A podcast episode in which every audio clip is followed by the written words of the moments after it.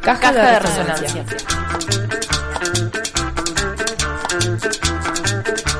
Caja de resonancias.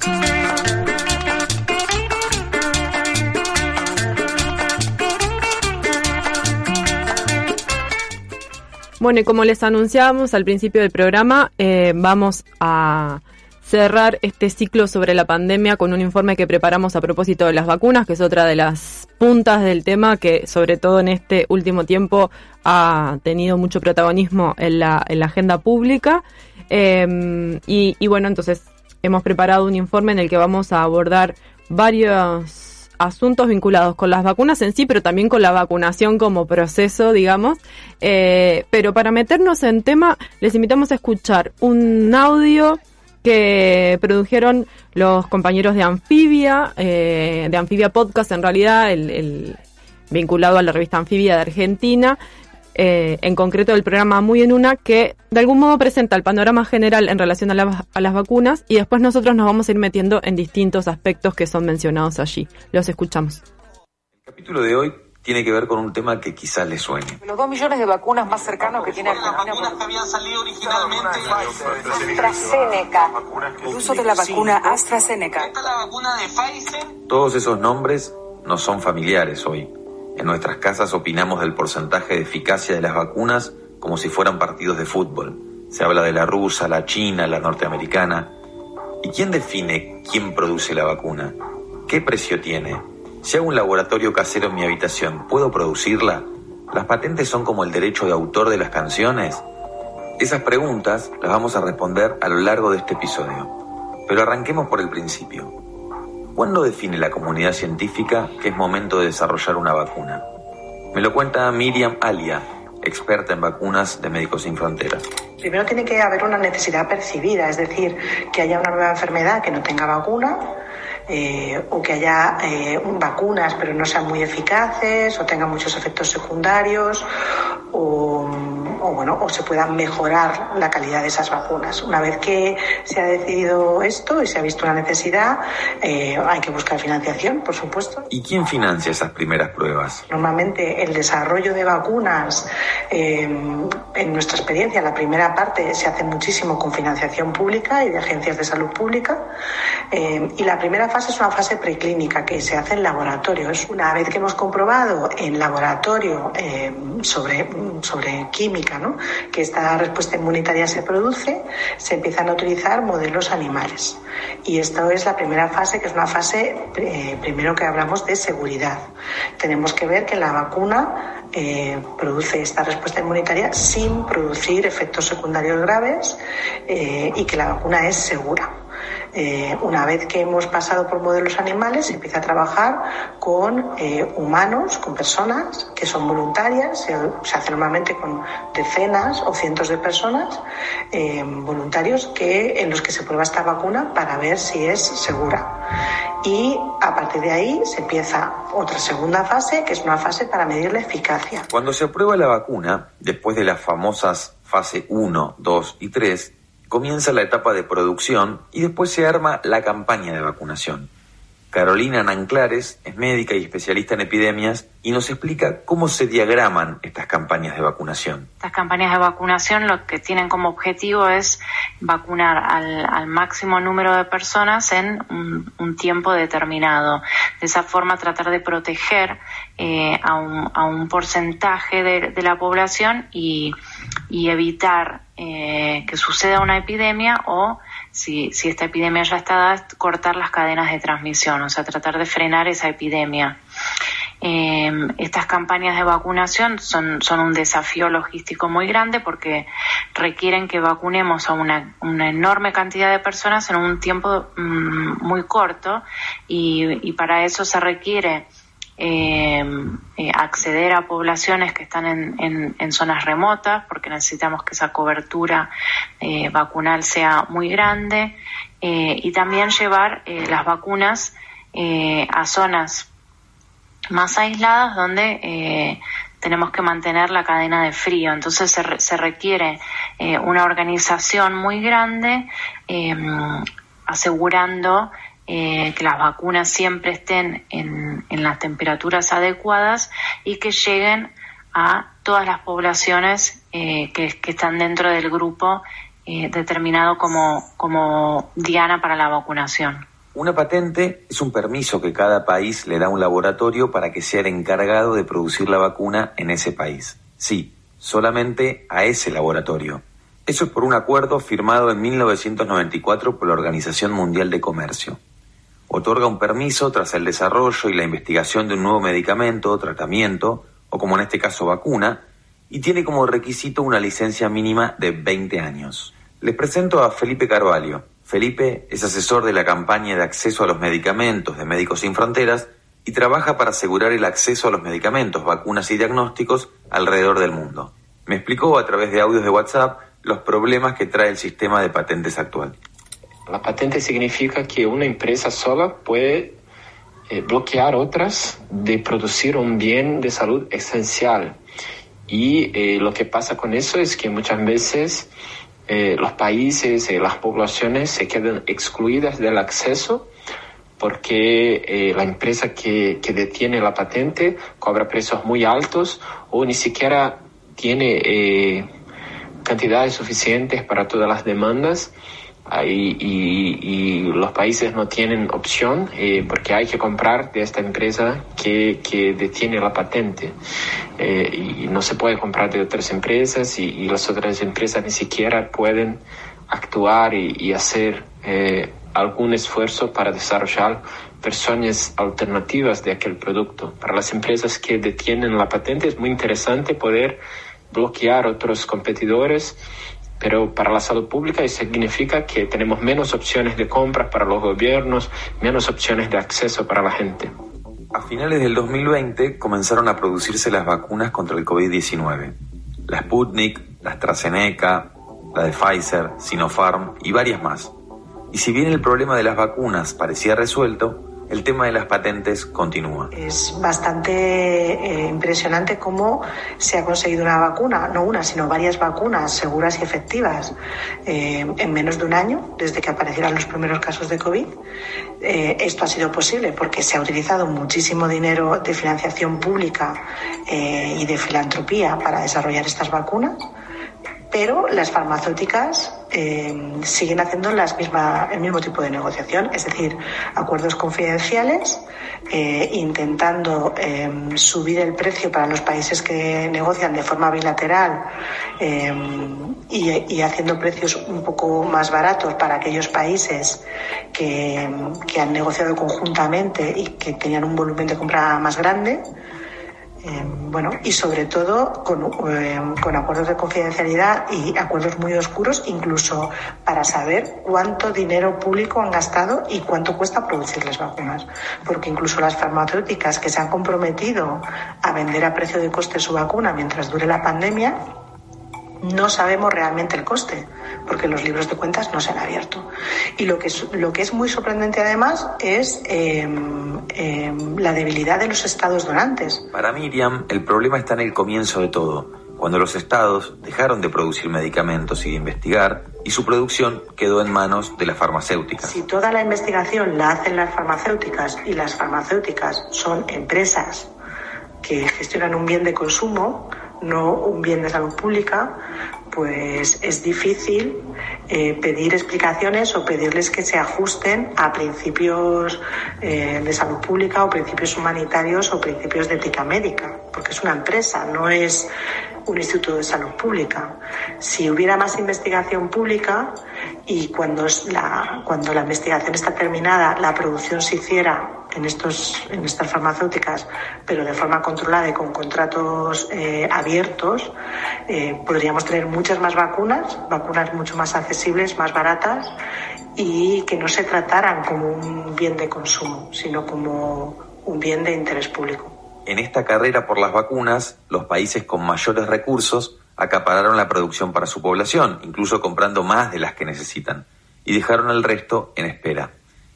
Pero además, está el problema de los precios. Eh, entonces tenemos en varias partes, también en, Latinoamérica hay países con dificultades para la compra de vacunas y eh, este es un problema que se puede repetir futuramente y vemos también con este momento vacunación para COVID-19. Eh, tenemos las empresas que cobran distintos precios a depender de los países. Hemos visto informaciones, por ejemplo, eh, de que algunas vacunas están más caras en países de África que, que en Europa. Y eh, también hay informaciones y declaraciones de empresas que hoy están eh, cobrando el precio de, por ejemplo, 20 dólares por la dosis de vacuna, pero eh, pretenden en poco tiempo cambiar estos precios para 150 dólares la dosis. Eso anunció Pfizer, por ejemplo, a respecto de su vacuna de COVID-19. Hace unos meses, Médicos Sin Fronteras comenzó una campaña en las redes pidiendo la exención de patentes mientras dure la pandemia de COVID-19 como una forma de visibilizar este problema e intentar que las vacunas lleguen a todo el mundo. Carvalho nos cuenta que no es la primera vez que realizan campañas como esta. En los últimos años, desde MSF hemos logrado fornecer a los gobiernos informaciones muy estratégicas sobre precios de vacunas y eso les ayudó a hacer mejores negociaciones de compra y comprar eh, cantidades de vacunas que eran necesarias. Entonces, eh, esta fue una contribución que hemos hecho con reportes y, esto amplió en, en parte la transparencia y sí, seguramente esto es necesario para, para que los gobiernos sigan eh, ampliando los programas de vacunación. Otra contribución que hemos hecho es eh, la presión sobre las empresas farmacéuticas para bajar los precios de vacunas esenciales y hemos hecho esto muy fuertemente con vacunas de pneumonia. Eh, son, son dos empresas que básicamente controlan el mercado para esta vacuna y eh, durante muchos años los precios de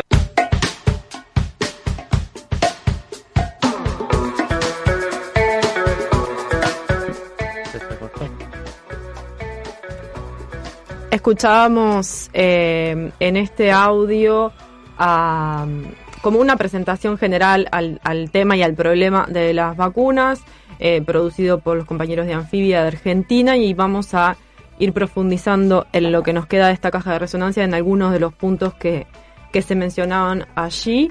Eh, y vamos a empezar por la cuestión del financiamiento público y los laboratorios, ¿verdad? Sí, vamos a comentar un poco a ver cómo, cómo llegaron a tener tanta plata para, para desarrollar estas vacunas tan rápido. Eh, las, sobre todo las principales farmacéuticas que son en las que están metidas en, en las vacunas más conocidas, ¿no? O las que más hemos escuchado. Porque como ahí decía el podcast, hablamos de, vacunas como de, de, cuadros de fútbol. Y yo me di la Sinovac, y el otro se dio la Pfizer y yo no sé qué, ¿no? Y, y sabemos de la rusa, la china y, y todo esto que hasta hace un año o dos no sabíamos nunca el nombre de una vacuna más que de la enfermedad que combatía. La primera cuestión que, que se dio es que un montón de, un montón no, algunos gobiernos, particularmente los más ricos, Estados Unidos, la Unión Europea particularmente, algo Japón, empezaron a colaborar, por decirlo de alguna forma como les gusta a ellos, sobre todo a poner dinero de, de fondos públicos de investigación en algunos proyectos que se empezaron a desarrollar ya en el primer trimestre del 2020, o sea, febrero-marzo del 2020, para poder desarrollar una vacuna para el COVID. Y también aparecieron otras organizaciones de filantropía como este señor conocido Bill Gates, la Fundación Bill y Melinda Gates y otros multimillonarios, los dueños de Alibaba, por ejemplo, los, los que venden en, de China y demás. Y una de las primeras cosas que nos encontramos es que es muy difícil acceder a la información de, de eh, precisa de cuánto fue la financiación que reciben cada vacuna, los costos, porque mucha de esa información no es confidencial por los propios laboratorios o por los acuerdos con los estados, o porque además está muy celosamente guardada por razones geopolíticas de que un estado le quiere dar vida a un determinado laboratorio, otro a otro y viceversa. Y ahí tenemos la lucha entre, no sé, Pfizer y AstraZeneca y hay una serie de vacunas más que están envueltas que todavía no están aplicándose, pero que son proyectos muy avanzados y sobre todo con mucho dinero, que alguna de ellas vamos a comentar. Pero para tener una idea, la, hay una organización que se llama Alianza de Vacunas para el Pueblo, People's Vaccine, que integrada por una serie de ONGs que básicamente lo que reclama es poder acceder a las vacunas y el tema de las patentes que vamos a hablar, que estima que la, los, todos los fabricantes de vacunas que existen, los, los candidatos de vacunas que existen, han, han obtenido de fondos públicos unos 100 mil millones de dólares. Eh, hay otro estudio que logra constatar que hay unos 52 mil millones de dólares que sí efectivamente fueron entre lo que son los fondos que se le dan para I+.D., o sea, para investigación y desarrollo, que fueron otorgados sobre todo en la primera mitad del año 20, y después con monstruosos acuerdos eh, de compra, ya sean multilaterales como hizo Unión Europea o como el mecanismo COVAX, o eh, unilaterales de país a país como los que por ejemplo hizo Estados Unidos. Ahí tenemos un montón de dinero con una particularidad que se llamaron acuerdos em, eh, previos de compra o eh, con su sigla en inglés que es APA, porque en realidad eran vacunas que ni siquiera estaban, estaban en fase 2 o alguna en fase 3, ni siquiera tenían aprobación de ningún organismo regulador, pero ya tenían miles de millones de dosis eh, compradas o garantizadas por los países. Que eso es otra forma encubierta de darle una inyección de dinero monstruosa a, cada una de los, de los laboratorios y, de estos conglomerados, porque a veces son como alianzas de laboratorios. Para que tengan una idea más o menos de esos, se estima que de esos 52 mil millones que, que, recibieron, solo unos 3 mil son de, em, de inversión privada, ¿sí? de fondos privados que aportaron a eso, y unos 2 mil más o menos de eh, esta filantropía o estos intentos de, de colaboración de algunos multimillonarios. O sea que la gran cantidad es de fondos públicos y el si contamos estos acuerdos previos de compra, el 99% de esos este de esos aportes de, dinero van a compañías privadas, a los laboratorios particularmente. No van a otros mecanismos que también son necesarios para todo esto de las vacunas, como vamos a ver que es el tema de la distribución, la logística y demás, que generan ciertas necesidades o, los que son los planes específicos de vacunación. Entonces tenemos esa gran cantidad de dinero que se da sobre todo en lo que es inversión a la primera mitad del año, del año 20 y lo que es los acuerdos de compra ya sobre el tercer y cuarto trimestre del año 20 ya tienen garantizado estos países le, miles de millones de dosis de vacuna, en muchos casos, por ejemplo en el caso de Canadá, para vacunar hasta seis veces su población.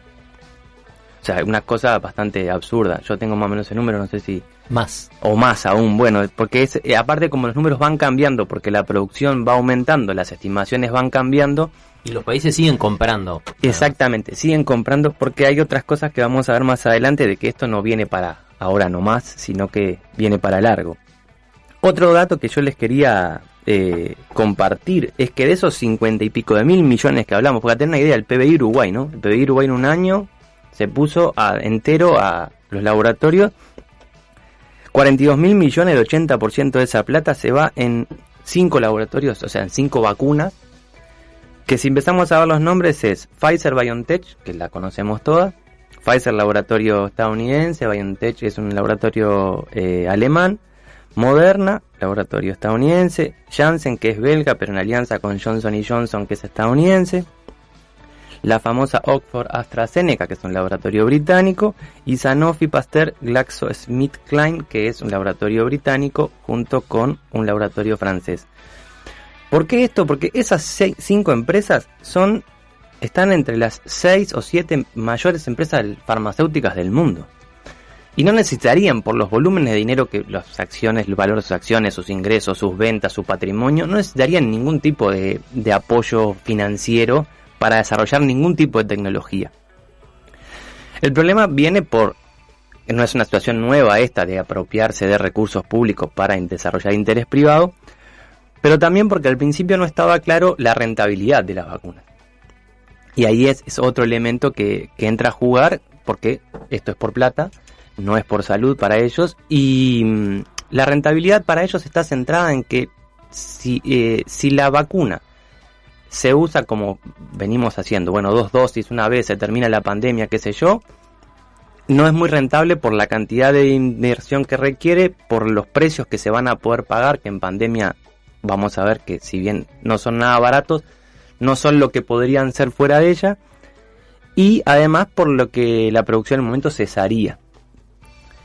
Pero como se presume que ah, vamos a seguir necesitando dosis de vacunas para el COVID, ya sea una tercera o refuerzos anuales o vaya uno a saber qué tipo de combinación, siguen habiendo laboratorios desarrollando vacunas y se, se prevé que esas vacunas van a salir más caras o que el mercado va a regular ese precio en función de, bueno, las capacidades y las utilidades de cada una, si es más efectiva, si es más barata, si es más fácil de transportar, ¿no? Aspectos que hacen a, a la característica de la mercancía en sí y que, eh, por ejemplo, están muy bien rankeadas las vacunas de tipo ARN mensajero porque son muy efectivas y por la novedad de la tecnología que abre la posibilidad a que sea más rentable también otras, otros desarrollos con esa tecnología.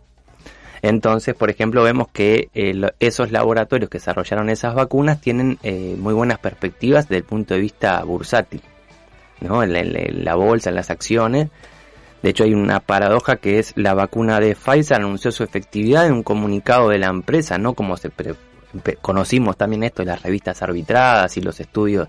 Eso, sino en un comunicado de la empresa anunció su efectividad y eso repercutió que el otro día sus acciones se fue, aumentaron 7%. Y que uno de sus CEOs vendiera eh, ese mismo día un montón de acciones haciendo un negocio maravilloso. ¿A qué vamos con todo esto? Que el, ese negocio que se presume en las vacunas es un negocio que se prevé que va a ser a largo plazo. Para tener una idea, solo la vacuna de la gripe da unos 3 mil millones de dólares de ganancia por año. Y eso es lo que presumen eh, tanto los científicos como los laboratorios de que vamos a tener que trabajar o a, tener que estar vacunándonos periódicamente contra, por lo menos por un tiempo, contra el COVID y eso va a generar un montón de ganancias para estos laboratorios. Les decía, hay un montón de otras de vacunas que nosotros no hemos escuchado tanto porque no han llegado por acá o porque están en desarrollo, como la de CureVac, que es una vacuna alemana que recibió también un montón de dinero y tiene un montón de compras, o la de Novavax, que es estadounidense y también tiene un montón de dinero de el, amigo Bill Gates y su ex esposa Melinda, que como vimos puso dinero en un montón de lugares, pero una vacuna que todavía no, se empezó a aplicar y ya tiene millones de dosis compradas cuando ya hay otras. No se prevé que el mercado de vacunas y la oferta de vacunas de, de COVID siga, siga creciendo. Eso para tener algunos números o algunos datos de la cantidad de dinero que estamos hablando y de lo poquito que, que estas empresas están poniendo. Una simple curiosidad que le comentaba Diego cuando llegábamos, eh, en, a fin del 2020, cuando se estaba, bueno, las vacunas están saliendo, eh, eh empezábamos a conocer su efectividad, cuándo llegaban, etcétera, la BBC había publicado un informe con, con datos de una consultora sobre esto, tipo, esto mismo que hablamos, el financiamiento de las, de las vacunas, donde demostraba claramente que la gran mayoría, sobre todo la de AstraZeneca, había sido financiada por organismos, eh, por fondos públicos. Y ante las presiones después de esa, de esa publicación de las propias farmacéuticas, la BBC se retractó y agregó a esa consideración o a esa cuenta la eh, inversión previa que los laboratorios habían hecho en desarrollar la tecnología, en tener laboratorio, en la empresa, etc. Haciendo cuentas, los, muchachos le va muy bien, y, pero no podían tolerar que se dijera que habían sido eh, financiadas con fondos públicos.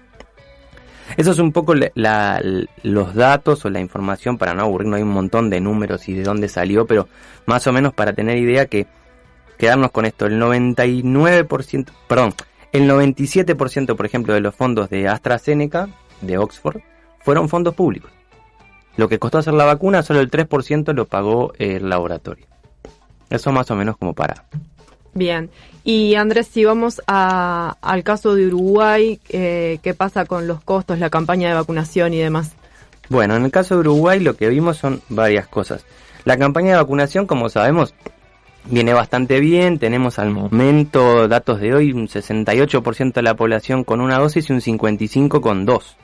Estos números van cambiando porque aparte en Uruguay la aguja se mueve rápido. Somos pocos, se vacunan bastante por día, entonces la aguja mueve rápido, pero más o menos a hoy es como estábamos. Unas 3 millones de dosis de Sinovac tenemos, un millón y pico de Pfizer y solo 40.000 de AstraZeneca que vinieron por el mecanismo COVAX. Esas fueron las aplicadas. Yo acá traje algunos comentarios o alguna breve cronología de cómo empezó el tema de la vacunación en Uruguay. No sé si se acuerdan, el año pasado, a fin de año, se empezó bueno, a discutir cuándo se, negociaba con quién, con este, con el otro. Hubo un caso muy sonado de un funcionario del Ministerio de Salud Pública que envió un mail a Pfizer diciendo que no quería las vacunas de Pfizer y que lo cesaron que generó todo un revuelo en el gobierno, pero que evidentemente mostraba que un funcionario de, mm, político del ministerio mandando un correo a Pfizer no era no lo había hecho por motus propio y generó todo un revuelo en torno a eso y lo que generó también en las discusiones sobre las negociaciones. Una de las cosas que se nos decía es que Uruguay llegó tarde a la negociación. A ir leyendo un poco las informaciones de esos momentos, se veía claramente que Uruguay estaba apostando en ese momento, en noviembre del 2020, al mecanismo COVAX y que esperaba recibir unas 700.000 dosis para el primer trimestre de marzo. Con eso el gobierno estaba bien. Está bueno capaz eh, contar un poco lo que es el mecanismo COVAX porque se va un poco de la dinámica de países laboratorios.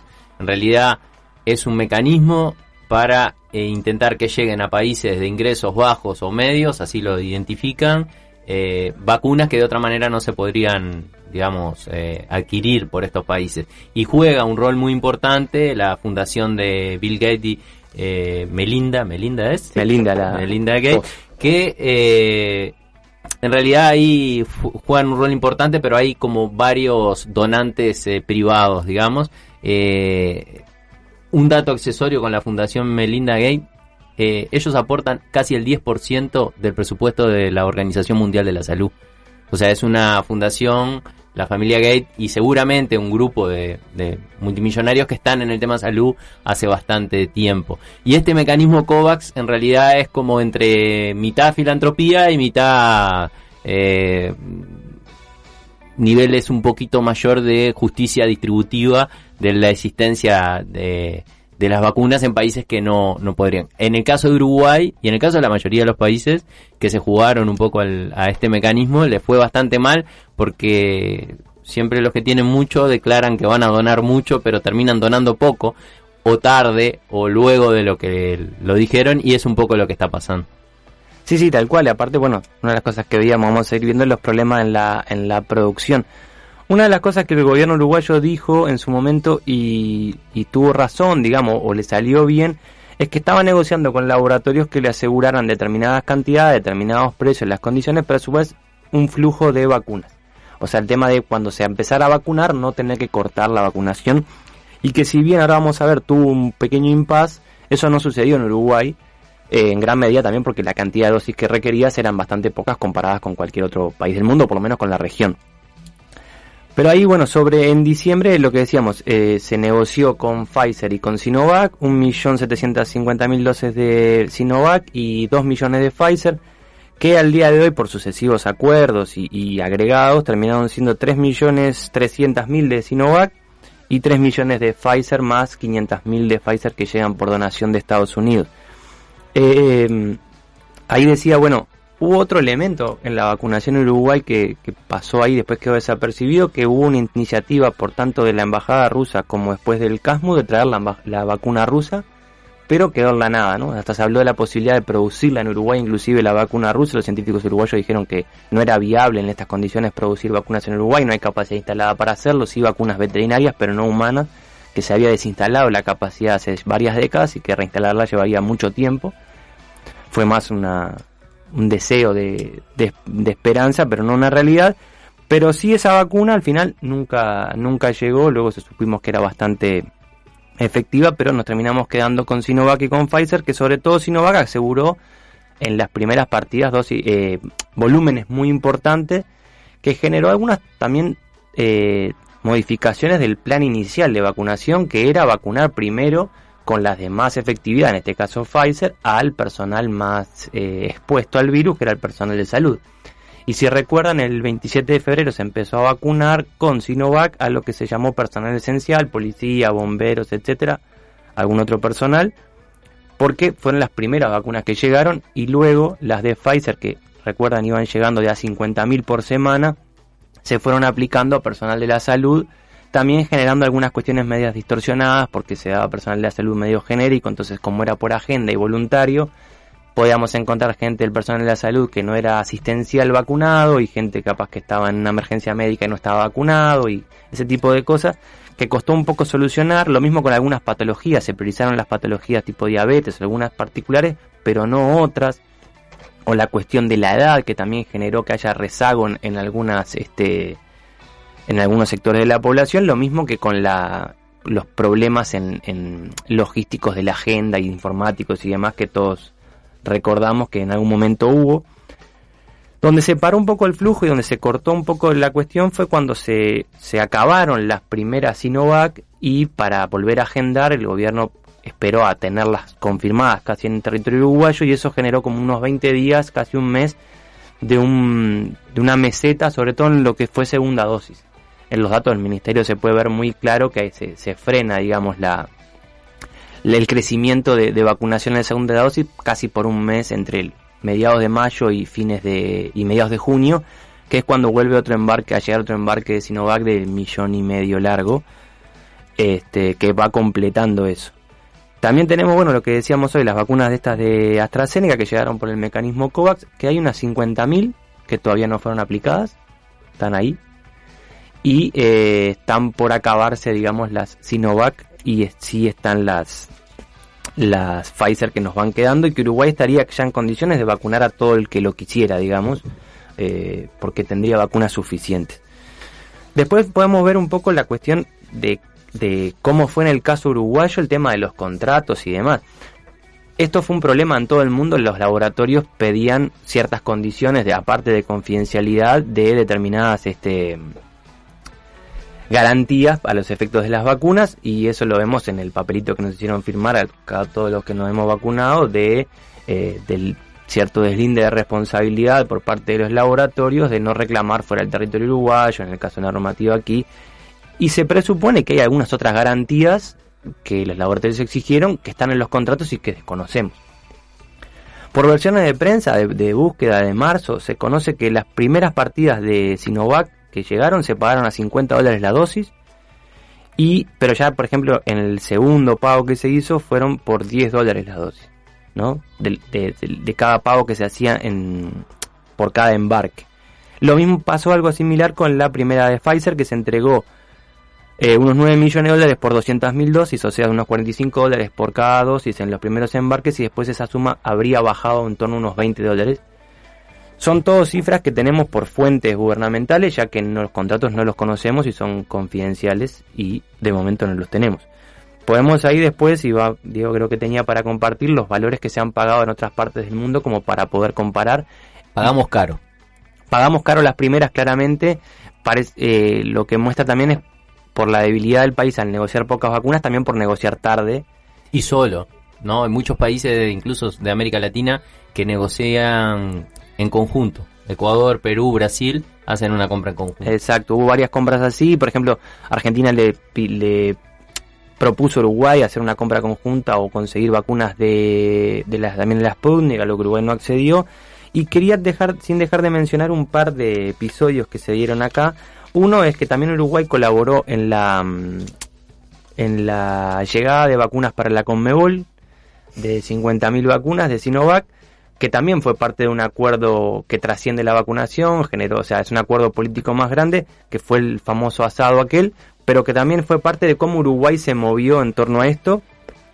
Y, bueno, tenemos esa situación, tenemos vacunas suficientes, pero la hemos pagado cara y no sabemos eh, si vamos a tener que seguir comprando. Se habla de que es necesaria una tercera dosis, así que esperamos tener que seguir gastando en esto y veremos cuánto. Muy bien, gracias Andrés. Vamos a escuchar un poquito de música y volvemos para meternos con los datos o un poco más de información sobre las patentes y sobre estos datos más a nivel de cómo funciona en el mundo esta distribución bastante desigual de las vacunas.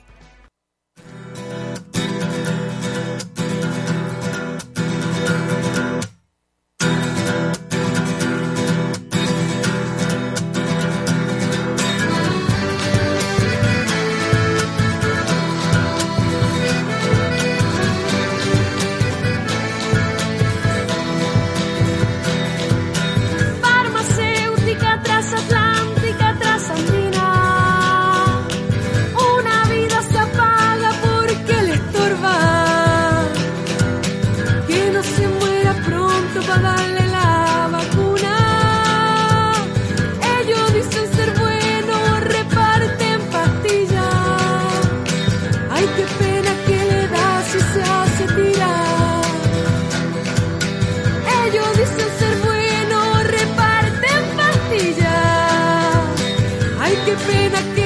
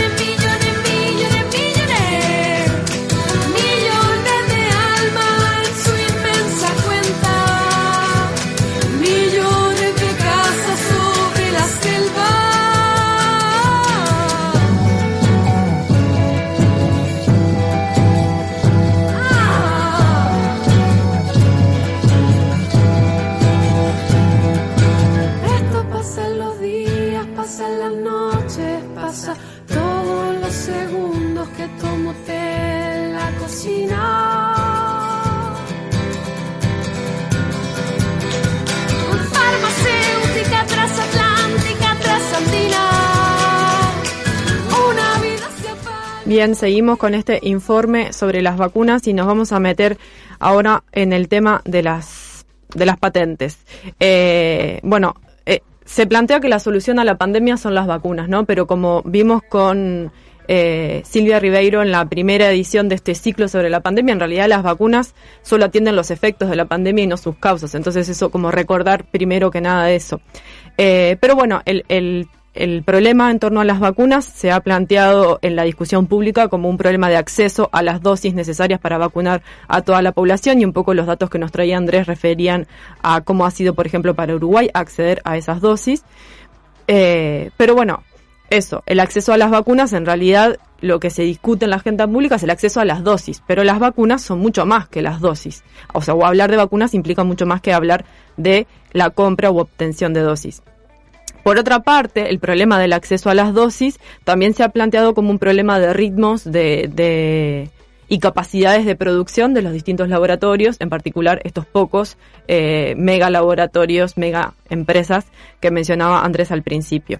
Eh, y lo que vamos a ver en relación al tema de las patentes, en realidad lo que, lo que a, lo que voy a apuntar es que en realidad el problema del acceso a las vacunas es que el acceso a las dosis es solo una parte del problema, pero está todo el problema del acceso al conocimiento y las tecnologías que permiten producir esas vacunas. Y por otra parte, que el tema de la producción está directamente vinculado con esto del conocimiento y las tecnologías y no con las capacidades a nivel mundial que habría de producirlas. Eh, ¿Por qué? Porque las tecnologías y conocimientos que se necesitan para producir eh, medicamentos en general, pero las vacunas para el coronavirus en particular, se encuentran reguladas bajo el régimen de propiedad intelectual o lo que conocemos como patentes. Entonces, vamos a escuchar un audio cortito de Médicos Sin Fronteras que explica un poco más en detalle qué son las patentes y volvemos para desarrollar un poco este asunto. Miles de personas toman medicamentos. Los usan para tratar desde dolores de cabeza y resfriados hasta enfermedades más graves. ¿Pero alguna vez te preguntaste cuál es el precio real del medicamento? Para responder esto, primero tenemos que entender qué son las patentes. Las patentes son una forma de propiedad intelectual. Crean una barrera alrededor de cierto conocimiento, evitando que otros accedan a él. Este conocimiento puede ser un programa de computadora, la tecnología de un teléfono móvil o un medicamento. Cuando una empresa desarrolla una nueva fórmula, puede patentarla y así obtener derechos exclusivos para vender y distribuir ese medicamento. O sea, tener el monopolio. Este monopolio puede verse como una recompensa por la inversión realizada, pero muchos monopolios son injustos, o porque los medicamentos se crearon con una gran contribución del sector público, porque no representan una innovación real o porque limitan el acceso de las personas a un medicamento. El monopolio de un medicamento puede generar abusos en los precios, porque otras empresas tienen prohibido producirlo, lo que impide la competencia.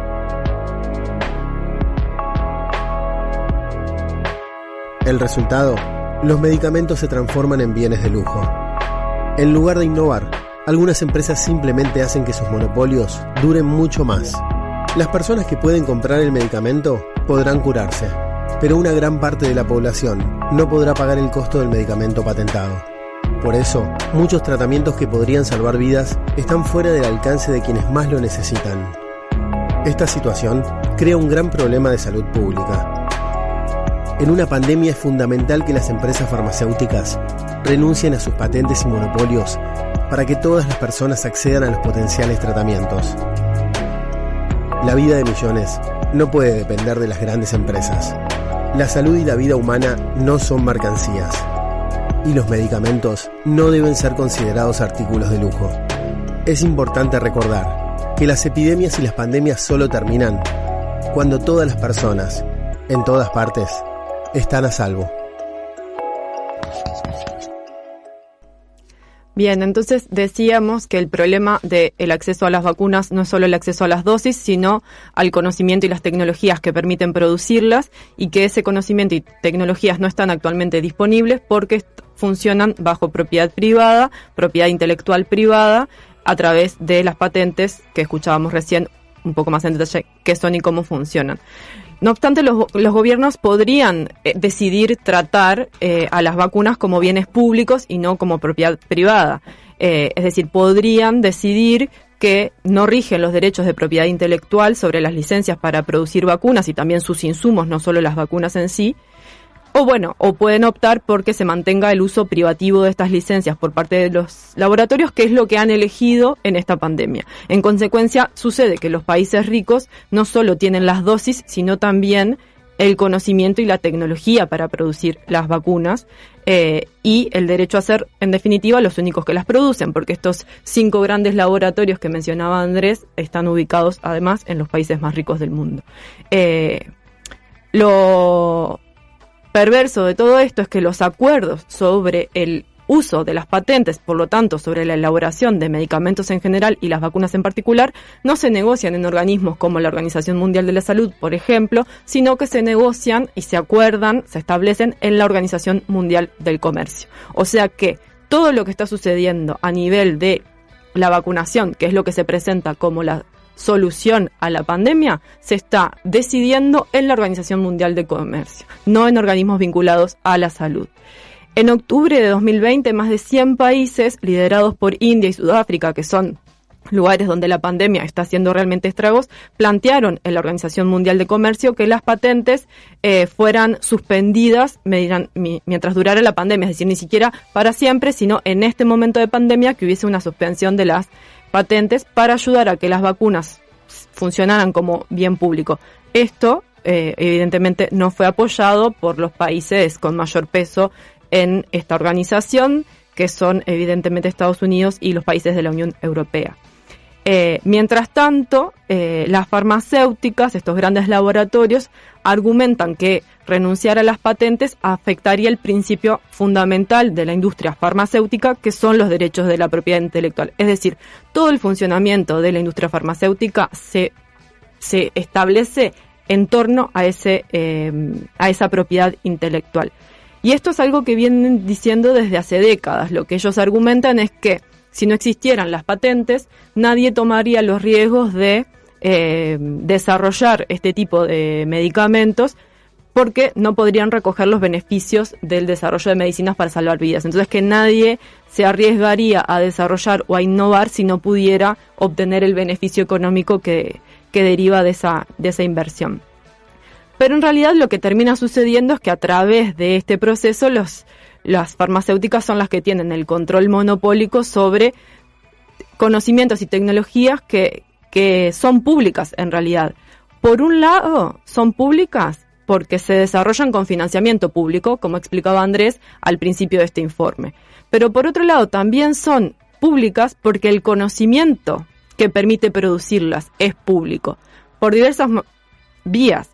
Eh, por ejemplo, durante años, eh, comunidades indígenas de América Latina han denunciado que las farmacéuticas han tomado sus conocimientos sobre medicina y el uso curativo de algunos productos naturales para desarrollar medicamentos que luego patentan y entonces que las propias comunidades no, no pueden acceder a ellos. Pero además, porque si volvemos al caso de las vacunas, eh, como por ejemplo la de Moderna en Estados Unidos, se desarrolló no solo con fondos públicos, sino también con científicos que trabajaron con científicos del ámbito público, federales, digamos, que trabajaron mano a mano con las empresas para desarrollar la vacuna. Entonces, los científicos que desarrollan estas vacunas y el conocimiento que permite desarrollarlas, muchas veces trabajan en ámbitos públicos, están en las universidades que funcionan con fondos eh, estatales y son ese conocimiento que se produce en forma pública en las universidades y distintos organismos de investigación es el que toman las empresas y los laboratorios para desarrollar sus vacunas, no solo el financiamiento concreto que permite elaborarlas. Em, pero luego, evidentemente, las, son las empresas las que reciben las ganancias por, por, su venta. En esta discusión sobre las patentes, muchos expertos en accesos a los medicamentos traen como antecedente lo que sucedió hace 20 años con el tratamiento para el VIH en un momento en que hubo una crisis en relación a ese tratamiento. Eh, estos expertos dicen que desde el año 96 el VIH y el SIDA se volvieron una condición completamente tratable, es decir, una condición crónica, pero con la cual se puede vivir eh, perfectamente por el resto de la vida eh, con acceso a una medicación, es decir, como la diabetes, digamos que con una medicación es una enfermedad que es crónica, pero que permite seguir viviendo una vida relativamente normal. Claro, todo esto sí podés pagar esa medicación. Si no podés pagar la medicación, sigue siendo una sentencia a muerte como era en los años 80. Pero bueno, en los 90 eh, una, hubo una movida liderada por, por India y países de África que eh, y quisieron hacer que las medicinas para el tratamiento del SIDA fueran genéricas, es decir, que no hubiese eh, patentes para poder producir ellos mismos, es decir, estos países, eh, estos medicamentos. Esto fue una gran movida que llevó a que 39 empresas farmacéuticas denunciaran, demandaran a Mandela y fue como todo un acontecimiento, digamos, de mucha repercusión internacional y mientras tanto, eh, solo en el África subsahariana morían dos millones de personas por año de SIDA, es decir, mientras todo esto se discutía en los tribunales que estas empresas llevaron a Mandela. Eh, finalmente esto se resolvió y los medicamentos eh, antirretrovirales pasaron a, a estar exentos de la propiedad intelectual en un acuerdo que se firmó hace 20 años en Doha, en el 2001, y a partir de allí, ahora sí son de, de, acceso, digamos, a gran escala. Entonces, este antecedente es el que nos están trayendo los especialistas en este tema como para decir, es posible, o sea, si bien pareciera que esta demanda por acceso a las patentes eh, es como una batalla muy difícil de lograr, está este antecedente con el tratamiento para el SIDA que además demostró ser efectivo, que una vez que se liberaron esas patentes y se pudieron producir a gran escala esos medicamentos, dejó de ser aquella enfermedad tan terrible que fue en los años 80 y 90. Eh, en esa época, en cuando esto se resolvió de este modo, es decir, que las patentes para elaborar medicamentos para el SIDA se liberaron, aparece en escena Bill Gates y su fundación eh, junto con su, su esposa Melinda Gates, de filantropía. Es decir, cuando se empieza a abrir esta posibilidad de las, de las patentes, eh, aparece la filantropía vinculada a las, al acceso a la salud. Y es a partir de allí que este señor empieza a estar todo el tiempo vinculado a estos asuntos. y como decíamos antes, cuando eh, empieza la pandemia fue el que organizó buena parte de las estrategias que a nivel global pretenden responder a la pandemia con una vacuna, entre ellas el mecanismo COVAX, que es quizás el principal. COVAX, como ya comentamos, lo que hace es ofrece descuento en el precio de las vacunas y también el traslado de las dosis donadas desde los países ricos hacia los países que las necesitan. Es decir, esta solución que propone eh, eh, la, filantropía de Gates con el, el apoyo de las farmacéuticas y de la Organización Mundial de la Salud en definitiva, no resuelve el problema de fondo. O sea, lo que se facilita es el acceso a las dosis y su traslado, pero no el acceso a las vacunas entendidas no solo como la dosis, sino como todo lo que está atrás de la dosis, que es lo que permite producirlas. Por lo tanto, no, no hay a través de COVAX un acceso igualitario a las vacunas, sino solo transferencia de dosis. El dinero y el conocimiento siguen estando en las mismas manos. Eh, y la propiedad se mantiene, la propiedad sobre las vacunas la mantienen las farmacéuticas. Este, esta manera de abordar la pandemia es lo que dicen los, los expertos en acceso a, a la salud, que ha generado escasez desde el inicio. Es decir, que el problema de la escasez podría haberse resuelto mucho antes si no mediaran las patentes. Eh, las farmacéuticas y Bill Gates se han encargado de argumentar todo el tiempo de que el problema eh, con el acceso a las vacunas no son las patentes, sino la capacidad de los laboratorios de producir dosis. Es decir, que el problema no es que estos laboratorios tengan las patentes, sino que, bueno, van produciendo a un ritmo que es más lento del que se necesita y cuando eso se pueda ir aumentando, llegarán esas dosis. Sin embargo, em, investigaciones de de el medio de Intercept, que es un medio de periodismo de investigación de Estados Unidos, demuestran que hay por lo menos 140 laboratorios alrededor del mundo que ya anunciaron que pueden producir vacunas en caso de poder acceder a las patentes, obviamente cosa que no pueden hacer. Por ejemplo, hay un laboratorio canadiense que dijo que podría producir entre 20 y 50 millones de dosis por año y otro en Bangladesh que dijo que podría envasar, que ese es otro problema, el, el, envase de las vacunas, entre 600 y 800 millones de dosis de vacunas al año. Es decir, y estos son solo dos ejemplos de esos 140.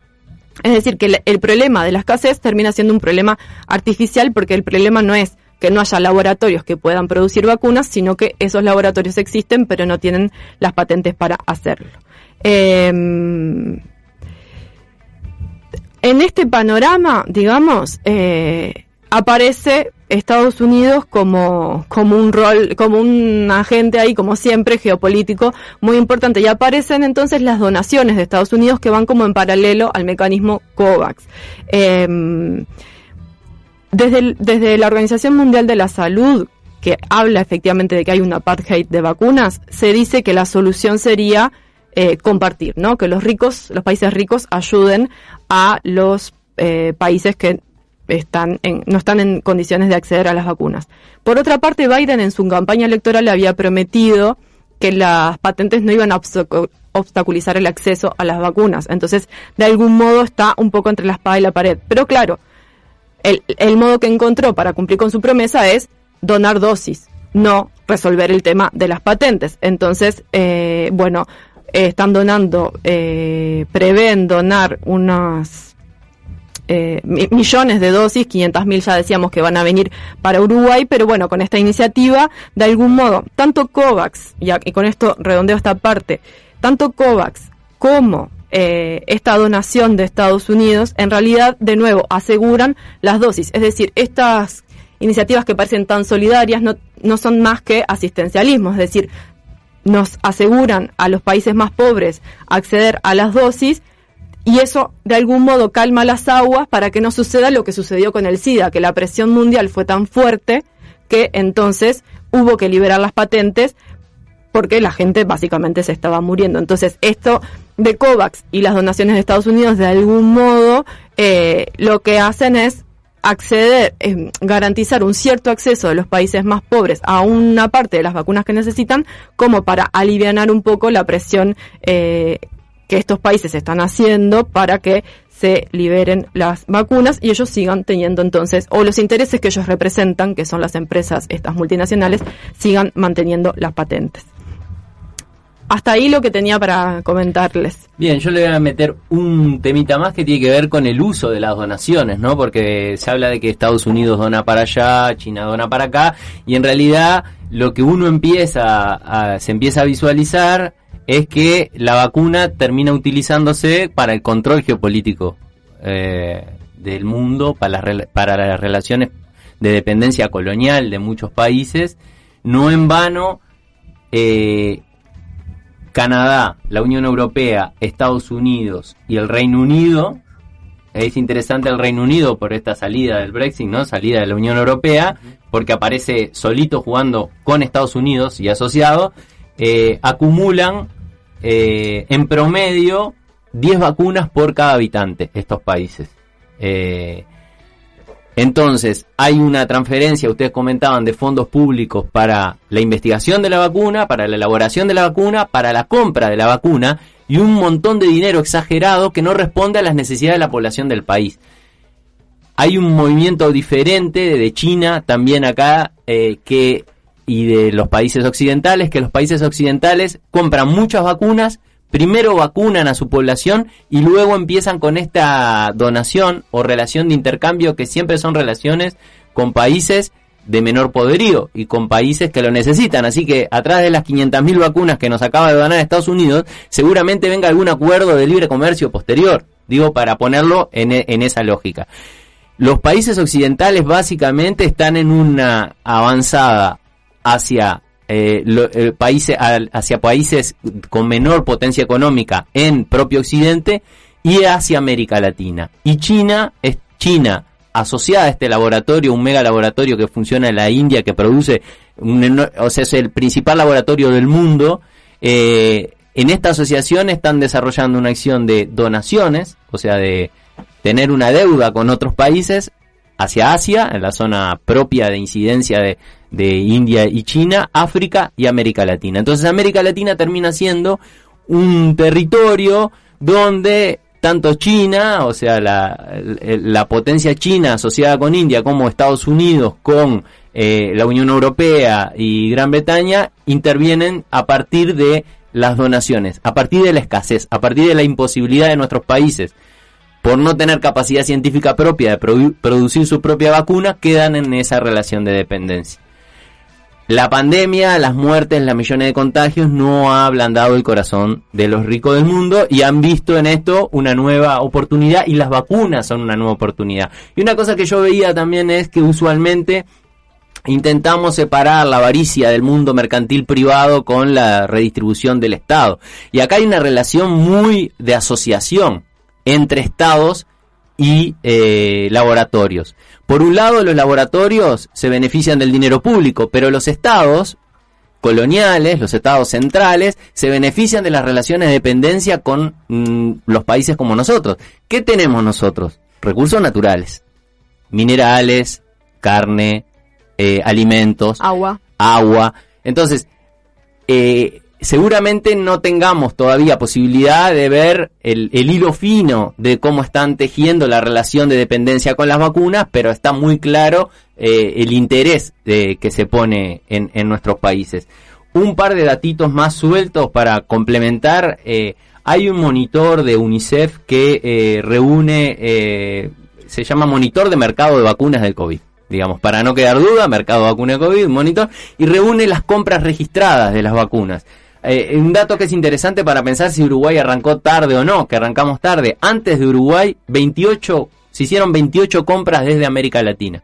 O sea, Brasil, México, Ecuador, Panamá, Dominicana, Perú, Argentina, Chile, Colombia, Venezuela y Bolivia compraron quizás en dos en lotes menores, pero vacunas antes que Uruguay que hizo su primer compra el 26 de enero.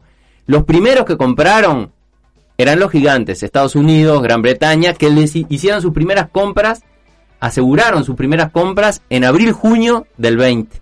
Sobre todo Estados Unidos y Gran Bretaña fueron los que jugaron antes, porque como la Unión Europea se tenía que poner de acuerdo en cuál iba a ser el mecanismo, demoró un poco más. Eh, había un dato que surgía de ese monitor de UNICEF que Argentina era quien había pago el, o sea, la vacuna más cara registrada la había pago Argentina en 40 dólares, pero ya vimos con los promedios de Uruguay que esto hay que tomarlo con pinzas porque eh, habría, no por datos oficiales, este es el problema que tenemos, la mayoría de los países han firmado acuerdos secretos, eh, pero habría en Uruguay eh, vacunas compradas en torno a los eh, 50 dólares. Bueno, yo dejaría por ahí y dejaría sobre todo volver a esta relación de em, laboratorios, estados eh, y relaciones de dependencia entre estados eh, con una, una solución que para muchos países, eh, piensa en Uruguay hace un mes, un mes y medio, con cientos de muertes por día, el nivel de chantaje que se puede elaborar a un país, a una sociedad, en la necesidad de las vacunas, la, la lógica o la falta de, de toda lógica o la lógica mercantil que rompe cualquier lógica vital de que se están produciendo eh, vacunas suficientes en el mundo, pero la mayoría de la población mundial no está vacunada. Y como el virus que te, o sea, o, el- la lógica biológica de transmisión del virus no, no mida fronteras ni ciudadanías ni le pide pasaporte a nadie para eh, enfermarlos, también los países, eh, eh, las potencias mundiales saben que se requiere que se vacunen prácticamente el 80% de la población mundial para estabilizar eso. En algunos casos es cómico si se, si se toman los años de proyección en algunos países africanos, cómico y trágico, ¿no? Eh, en el 2027 se estaría terminando si se mantiene el ritmo de vacunación en algunos países de África hoy. Seguramente lo que pase en los próximos meses, controlada un poco la, la pandemia, si es que se controla, ¿no? Porque ahora hay toda una reactivación de, de focos en Europa también, pero si controlada en los países occidentales, eh, lo que seguramente hay una preocupación sobre eh, países que no, no han vacunado tanto. Y el otro dato interesante es que China dona, dona en esta relación de, de no, la China comunista, dona en esta relación de dependencia con muchos países y vacuna poco. Solo el 12% de la población china está vacunada y hay millones y millones de dosis que se han transferido a países, a otros países de Asia, África y América Latina. Sí, completo. Yo quería agregar solo una cosa, porque cuando mencionamos todo un este montón de laboratorios, como estamos hablando de las vacunas, no mencionamos a uno que es uno, hoy hablaba de cinco o seis más grandes, que se llama Abbott, que es de Estados Unidos, que no produjo vacunas, pero está produciendo algo que va a ser el nuevo negocio, que es el test de antígeno. Para que vean que cada uno elige su, su parte del mercado y arma su mega negocio. Este es lo que se viene posterior a la vacuna, que es poder verificar si uno está contagiado o no para un montón de, de utilidades. Así que bueno, tenemos vacunas eh, suficientes, se van a producir a fin de año vacunas suficientes como para vacunar a casi el 80% de la población, pero por problemas de lo que todos decíamos, eso no va a suceder y quiero no quiero ser tan negativo digo pero hay eh, proyecciones que leía que hablaban de más tiempo aún le llevaría a África poder vacunar hasta más de 50 años lograrlo si se mantiene la tendencia actual. O sea que si estará compleja la mano. Bien dejamos por acá. Sanfer, te voy a pedir un cambio, vamos derecho a una tanda cortita y ya volvemos con eh, Artemisa, la columna de Mariana Menéndez.